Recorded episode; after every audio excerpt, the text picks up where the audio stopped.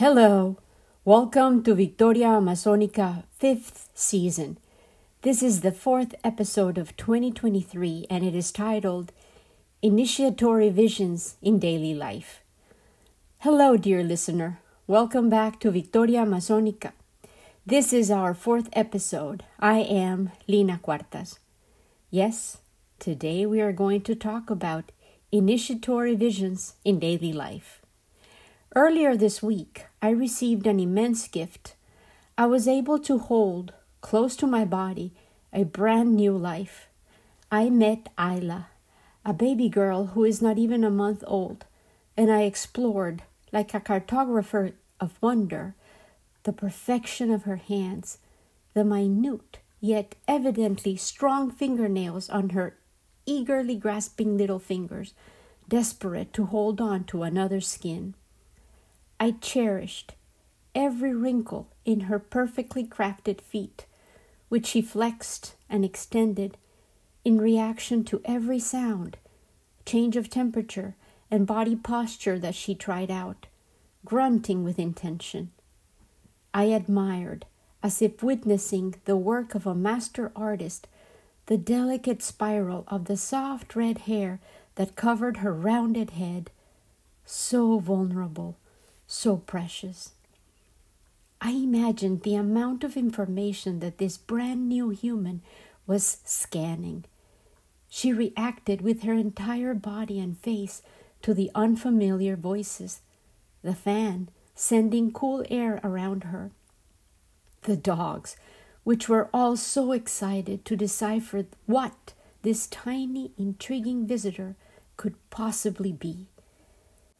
There seemed to be a sniffing, licking, whining party declared to celebrate this confounding, irresistibly novel bundle that the house humans were so eager to hold, coo over, and defend above all.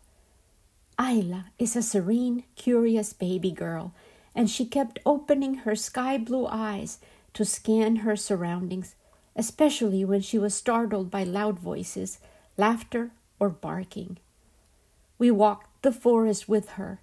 She nestled into Mama Megan contentedly when hunger demanded breastfeeding, and I was completely overtaken by the diminutive size of a newborn human. And then I pondered. Every one of us started as a neonate, full of promise, potential, completely dependent on the care of others, needy, clingy, and worthy, each one of us of attention, safety, and love. Ayla's visit was an extraordinary reminder of hope, of life's perpetual cycle of rebirth, and her girl essence and energy made me wonder, within the mayhem that surrounds us all, how are women feeling? How are the girls dealing with all the confusion and uncertainty? How are the lovers, holders, and deliverers of life coping? Are they taking care of themselves? Are they aware of their worth, their importance? Do they have someone to lean on? Can they share their burdens with a trusted one? Where are the babies? How are our babies? Where are the voices reminding us of the ultimate essential values that can bind us together? Who will remind us about the true treasure that holds the seeds of our future? Where are the lovers of life of all sorts, of its promise, its power, its extraordinary talent to overcome and regenerate? Ayla's blue eyes, in particular, reminded me of the dream that literally birthed this podcast. Victoria Amazonica also came into my psyche as a baby girl. I gave birth to Victoria Amazonica in a vivid dream I had around 10 years ago. I could see myself alone in the center of a maloca, and I was giving birth on my haunches. I was squatting in Amazonian baby delivery stance and bathed by the generous rays sneaking through the sun window, which was directly above me on the high thatched ceiling where the four main posts of the large hut converge. The large community house around me felt like a sacred container, a safe world. I could feel the pain and the heat of exertion, but I was fueled by the determination to give life to a new being, and I saw the baby emerge from between my legs. I grabbed the baby, delighted to discover that she was a girl. I wiped and removed the living cocoon that enveloped her with my hands, and she opened her eyes. They were clear, like morning skies, and there were wispy clouds within the irises. The baby girl and I locked eyes. I could hear a distinct voice within my head. I am Victoria Amazonica. I am all yours. I have no father, and your job is to tell my stories. Are you ready to listen to me? I have been listening ever since, as I promised her then, and I shall continue as long as I have a voice and health. Today in her honor, I want to explore the world of women in the Amazon and through them ponder about women and girls all around the world. Are they aware of their choices? Are they conscious of their worth? Fertility in the Amazonian world. Life and its demands are what dictate the rhythm of life in the emerald forest. Besides the Maloca, in which the community life unfolds, the place where women are most active is the Chagra, their beloved traditional garden. The vegetable and fruit plot, which is usually located on the path that leads from the Maloca to the forest, is the place where women work their magic. Ticuna women in particular spend much of their time there because their own ability to reproduce is vital when it comes to fertilizing crops. Whereas in the community they are in charge of bringing up children on their essential staples planting lot, they have to watch over how plants develop. Most importantly, they tend the cassava, the main ingredient in many other other food preparations and crucial to prepare masato. Female Masato is vital to the existence of animals that can be hunted.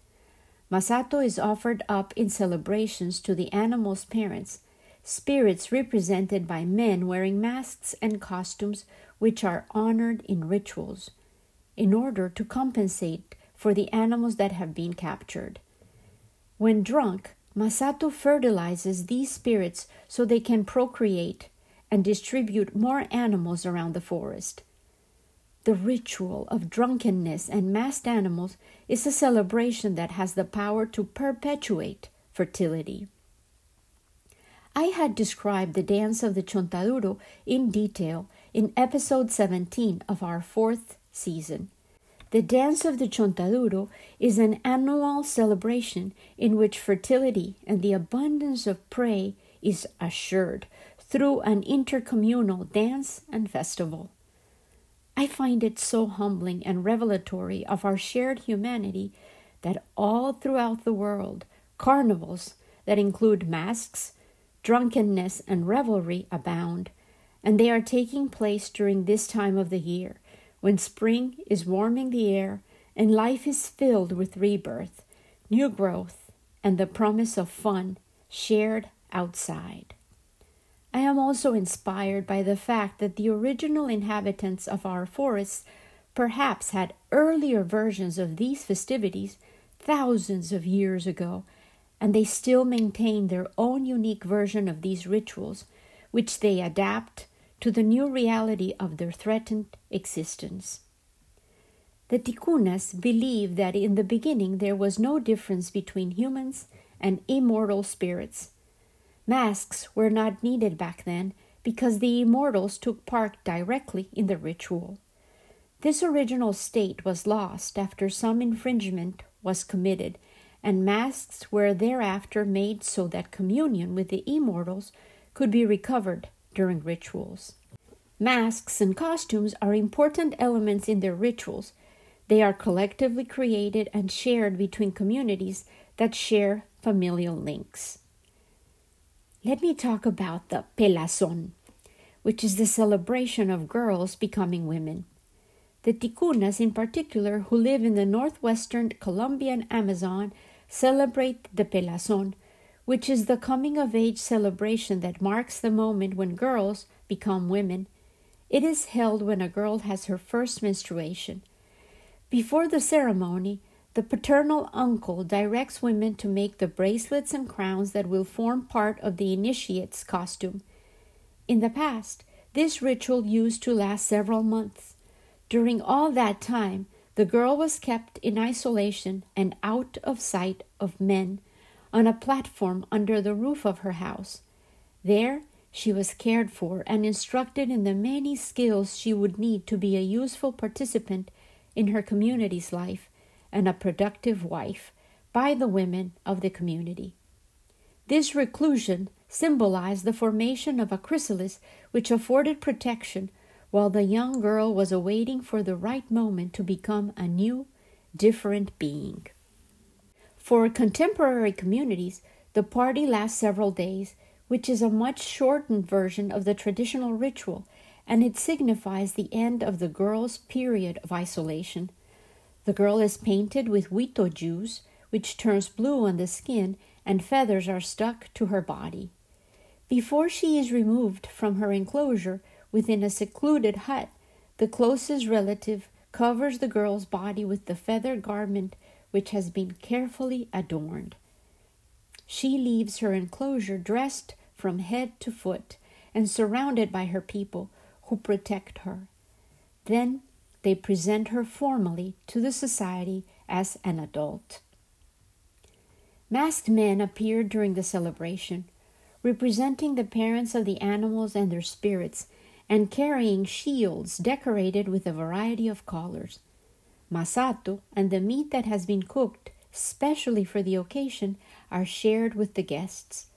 At the end of the pelazon ritual, the girl dances with the women while they remind her of her future responsibilities, and they gradually tear her hair out until she is completely bald. She left the community as a girl and then returns with the women as another one of them. In Tikuna rituals, the members of each half of the clan play a specific role, depending on the reason for the celebration. In the pelazon, for example, the masks are woven and are offered by the men from the visiting half of the community to the half that the young girl who has reached puberty belongs to. She shall marry a man from that opposing half of the tribe in order to maintain genetic health. Some of the masks that are worn in the pelazon have nachines, which are shields woven from yanchama. Yanchama is strong yet flexible material which is obtained by treating and flattening tree bark. The circular shape of the shields, or nachines, symbolizes the surrounding or enclosure period that the woman undergoes as part of her change from adolescent girl to adulthood. At a specific point in the ritual, she sits on the nachines, which shield her from the dangers inherent in her state of transition. Boys also endure trials of initiation into manhood, which vary from tribe to tribe. Some require hunting expeditions endured alone in the rainforest. Others include being bitten by ants and enduring the pain in order to demonstrate the capacity to put the collective well being above their individual suffering, which is considered the mark of a true man. There are tests of strength, skill, and endurance that often determine the station that a young man will acquire within the collective, and whether he is allowed to move from the children's space within the maloca, specific for women and little ones, to the one where the mambe is shared, where only men sit, often around the elders and led by the shaman, in discussions, storytelling, and vision journeys. Rituals are powerful portals into growth, transformation, and new beginnings. Our contemporary societies seem to have discarded these shared rituals, but the excitement I observed this week globally as people were returning to carnivals mesmerized me. These festivities, which seem to encourage indulgence and seriously crazed revelry, also allow us to release the captivity we have endured during the long months of winter and celebrate the arrival of spring, of new blooms, life renewing itself, and perhaps whispering the promise of a new start for us too. In our contemporary lives, by sharing the upheaval and mounting coexisting crises worldwide, we seem to be living initiatory rites, which I believe began during the long pandemic isolation and still are unfolding in the completely altered ways in which most of our human institutions are functioning. Michael Meade, when describing the phenomena of initiation, asserts what initiates us marks us indelibly, and what marks us can help initiate others. There are critical moments in each of our lives in which we don't choose what happens, and sometimes we, in fact, become the chosen. We, all who are alive now, chosen to be on earth during these convoluted times, can choose to be conscious during this initiatory process that humanity is experiencing. Our habitual ways of being are being challenged. Our senses are being opened to other ways of perceiving life. Our relationships, nature, and our role within the unfolding history of life on earth. Meade describes the opportunity inherent within this fissure that is growing between who we were as individuals and as the collective called humanity in early 2020 and today as February of 2023 comes to an end. Meade reminds us whatever interrupts, breaks us open, or breaks us down, whether it is the trauma and shock of a loss in life or the drama and exhilaration of success also initiates us into a greater knowledge of ourselves, particularly knowledge of the nature and style of our own given soul. Stepping onto the path of initiation also means that there is no going back. On the path of transformation, there can be no way back to the self identity or sense of life we had before. Meade concludes with an invitation which I want to extend to you. We live in times of widespread trouble and sweeping change. If we can trust the nature of our own souls and throw ourselves wholeheartedly into those things that truly call to us, these could become initiatory times as well.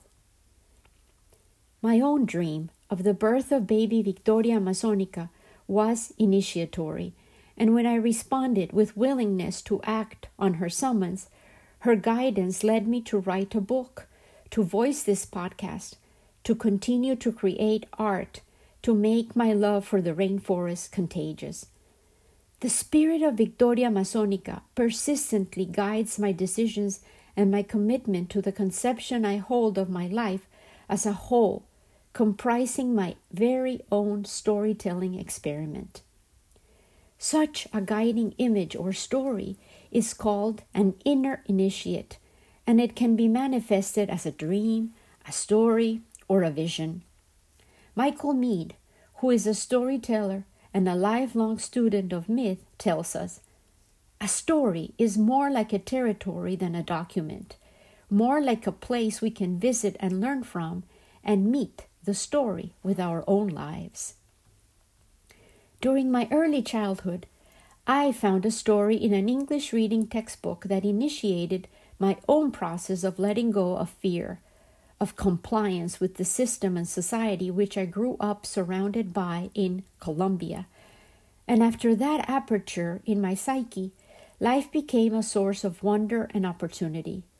I willingly opened up my heart and my soul to the limitless possibilities of life, which I sensed would remain available if I stayed aligned with my true center.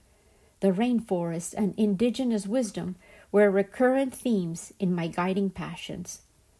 The title of the story that I found was Snake Boy, and it is even more propitious for me this year. I have the tradition to allow a guiding image to symbolize the new year for me. This year, 2023, I had mentioned Quetzalcoatl, the feathered serpent which asserted its presence in my dreams and daily life, and it was frankly impossible to ignore the serpent's desire to deliver meaningful guidance to my soul this year. So I have been reading about its symbology, understanding that I must confront my shadows, the evil in the world, and the dark side of human psyche. And so, intrigued, I set out to rediscover Snake Boy I discovered that the story was an excerpt of a book titled Anpao, written by Jamake Highwater. The interesting element that I uncovered, and I did not expect in my research, was that Jamake Highwater had indeed had a latent, dark, and deceitful nature. He had adopted that name and he pretended to be a Cherokee Indian and profited most of his life as an artist, writer, and public figure from this public persona that he created, which was, in fact, a long strand of lies. He, in fact, was white, a child of Jewish ancestry, and only devised this Indian character to commercialize his stories. He managed to deceive a country willing to believe that he personified the sage Indian he was awarded a Newbery Honor Medal and was celebrated and invited as an expert on indigenous topics. Only decades later, he was denounced as a fake, and many people remain ignorant of his deception. However, I will still share Snake Boy with you.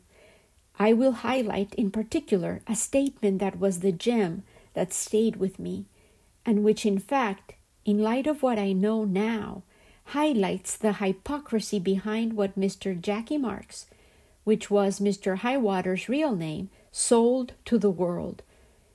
The world was so eager to drink the ready made Indian sage identity that he fabricated. Jackie Marks was indeed Snake Boy himself. He consumed the seeds of falsehoods, planted and propagated them, and sold them to a willing audience. Now, let's explore his carefully crafted work, Snake Boy, by a man who called himself Jamake Highwater. When it was spring, and in the night the men of the clans could be heard singing to the spirits of powerful animals, Anpao and his two friends decided that they would explore the lands beyond the village. The brothers had never ventured out of the valley of their people, for the elders often cautioned them about the dangers of the world beyond the meadow. But Anpao loved to explore, and his infatuation with adventure was contagious. Before long, his two friends wanted to accompany him. So, early one morning, the three young men started in the direction of the farthest slope of the little valley. By the time the sun was high, they were tired and hungry. The brothers complained of the heat and cursed the rocks which bruised their feet through the thin soles of their moccasins. They were not the kind of people who are made for adventure.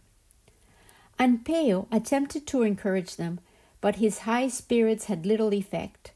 The elder brother was especially sullen as they hiked through the rocky, scorched landscape in which nothing grew and there was neither fruit to eat nor water to drink. The three young men searched everywhere for food, but they found absolutely nothing, not even tender roots or green berries. Finally, the sullen elder brother sat down on a rock and refused to go any further. I want to turn back, he said angrily. No, protested the younger brother.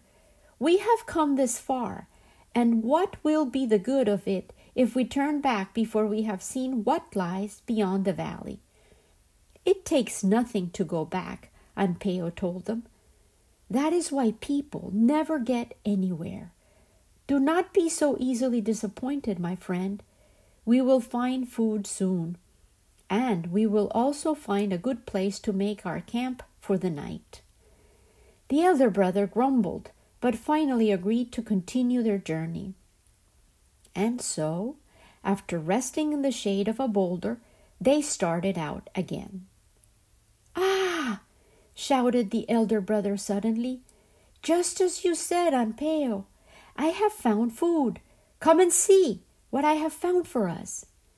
The three young men crowded around a nest built of pebbles among great rocks. In the nest were four extremely large greenish eggs. I am very glad, the elder brother said and laughed. I have found a blessing. Here is food for us to eat in this place where there is no food. No, Anpao whispered. Please, my friends, do not eat these eggs. I think there is great power in them. We must come away and continue walking. You are a fool, Anpao, the elder brother shouted. You always tell us what to do. If we are tired, you tell us we must continue to walk. If we are hungry, you tell us we must be patient. And when we finally find food, then you tell us we must not eat it. You are a fool, and I don't know why I call you my friend. Listen to me, Anpao urged. But the brothers ignored him and gathered dried grass to make a fire. Soon the eggs were roasting. The brothers sang heartily, their voices echoing among the great gray rocks, and they sniffed the cooking food. You must listen to what I am telling you, Anpao pleaded. I have come to know about such things, and you are doing evil. Already the eggs have died in the fire. Now we must run away quickly. You cannot steal these eggs without a prayer or an offering. A living thing is a vast mystery, and something which is coming into life, like these great eggs, is even more mysterious. I know that something bad will happen if we eat these eggs. The younger brother looked worriedly at Anpao, and at last he agreed to abandon the eggs. But the elder brother laughed at both of them as he carefully removed one of the eggs from the fire and broke it open. Mmm, he sighed. How good this egg is! Come, see how good they taste. Eat one before you die of hunger. He mumbled as he ate greedily. But the other two refused to touch the eggs, so the hungry brother ate the two eggs he had cooked for his brother and Anpao, as well as his own. After he had finished, he lay down and rested, while his brother and Anpao watched with great apprehension. He mocked their concern and laughed at them, patting his belly proudly. You are both starving fools. I am full and you are hungry. Come now, let us continue our journey while there is still light. After they had walked for a considerable distance and nothing had happened, the younger brother began to regret that he had listened to Anpao's warning. He was so hungry he could think of nothing but how large and delicious looking the eggs had been. He was about to chide Anpao for his advice when his brother suddenly complained of sharp pains in his stomach. He gradually turned horribly pale and was unwilling to walk. But there was no place to stop, and nowhere for the sick brother to lie down and rest. Everywhere were sharp stones and the blaze of the sun. So the young men continued across the white haze of the plain until at last the fierce sunlight withdrew, and the world became cool and dark.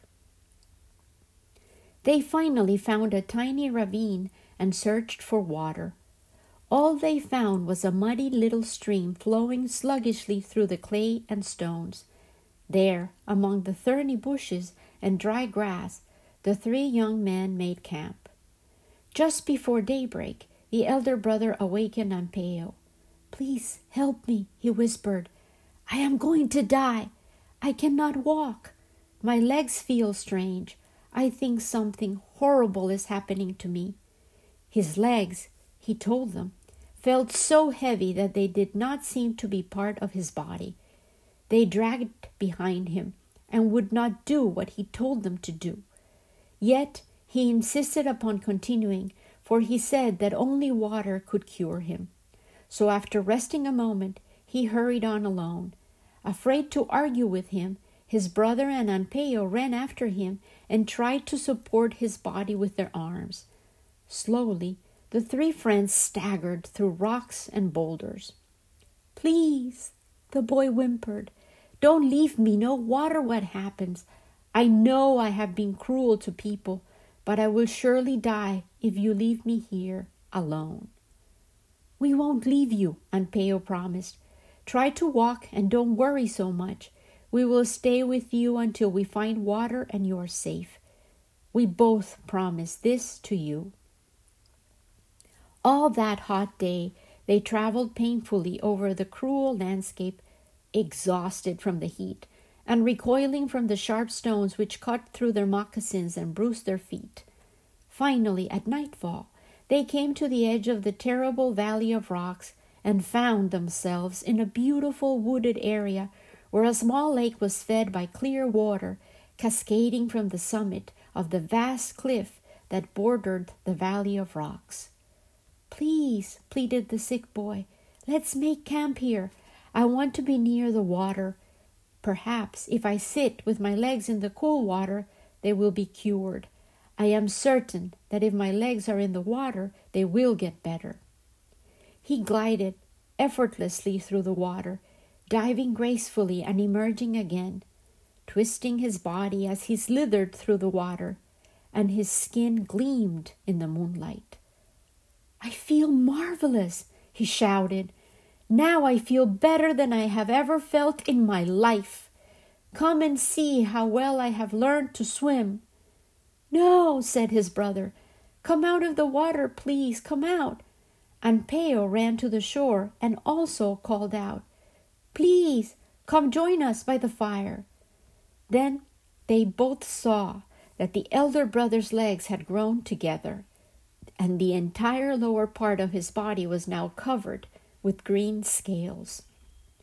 You must help me back into the water, the boy urged them, even before they had put him down. Unwillingly, the two helped him into the water, and immediately he laughed and pulled free of them. Then, with a leer, he slithered off into the darkness of the water. All that night, his brother and Anpao sat shivering beside the lake, unable to find enough wood to keep their fire burning, listening to the elder brother splashing and leaping about in the black lake. They did not speak or look at each other. They waited silently for daylight. When at last it was dawn, the sick boy giggled at them as he glided, glistening, out of the water and slid effortlessly onto the shore. Ah, Anpao groaned, for his friend had been utterly transformed. Only his arms and head were his own. The rest of his body was that of a giant green snake. Here is my home, Snake Boy hissed as he slid into the water. But stay here with me a little longer, my friends, because there are things I must tell you before you go. Do not mourn for me or cry for me. Brother, when you return to our village, you must tell our people that we must accept whatever it is we are becoming. I have learned this, and now I will be all right. Sometimes we grow up to be like everyone else, but sometimes we do not. People are always afraid of turning into something unusual but they must not be afraid. We must be happy with whatever we are becoming. That is the way it is, and that is the way it was intended to be. With that, Snake Boy giggled happily and slipped out of sight. His brother called out to him and begged him not to leave them. He promised that he would find help, someone with such great power that he could change the snake boy back into a boy. But there was no reply. Anpao stared out into the black lake. Perhaps, he said, he does not want to be a boy. And then they were silent. The two friends paced the sand, then they paced the banks of the river all night, crying and offering prayers and peering into the darkness for a sign of Snake Boy. But he did not return to them. When the dawn was near, the two boys could remain awake no longer. Their day's journey and their hunger had weakened them. Finally, they fell asleep by the river. Shh! came a voice. Shh! Wake up! Shh! Wake up! Shh! Look at me! Anpao jumped to his feet and stared across the river. Rising from the misty water was a gigantic serpent whose body was covered with luminous blue and green scales, and whose head was crowned with twin horns. It was the most amazing sight Anpao had ever seen. The younger brother had also awakened and was crouching in fear of the vision in the black river. Do not be afraid, my brother. I'm still your friend, the serpent hissed across the water. Yes, yes, the younger brother wept as he slowly stood up. I am not afraid, and I still love you, my brother. Then do not weep. Be happy, because I have finally found the place where I truly belong. The part of that story that always stayed with me was the transformed brother's statement. I will repeat it. Sometimes we grow up to be like everyone else, but sometimes we do not. People are always afraid of turning into something unusual, but they must not be afraid. We must be happy with whatever we are becoming. That is the way it is, and that is the way it was intended to be. Yet, when I found out that the author, Jamake Highwater, had indeed been an impostor, I wondered if he was revealing his own soul's deceit in transgressing moral rules. He became a serpent, yet he too was witness as a transformed creature, wearing a disguise that he acquired through unnatural means. He will be remembered as a liar, yet he built a home of words within which he lived in comfort for years. But the truth eventually emerged, and his stories, as well as the record of what he did and created, remains. I hope that after listening to Snake Boy, as well as the peculiar story of his author, you feel inspired and perhaps remember a guiding story that might be hiding in your heart, waiting to be remembered and revisited. We are creatures that hold deep contradictions, and we never know what might be lurking under the water. With love and the parting vision of a delighted flick of a green, scaly tail, Lena.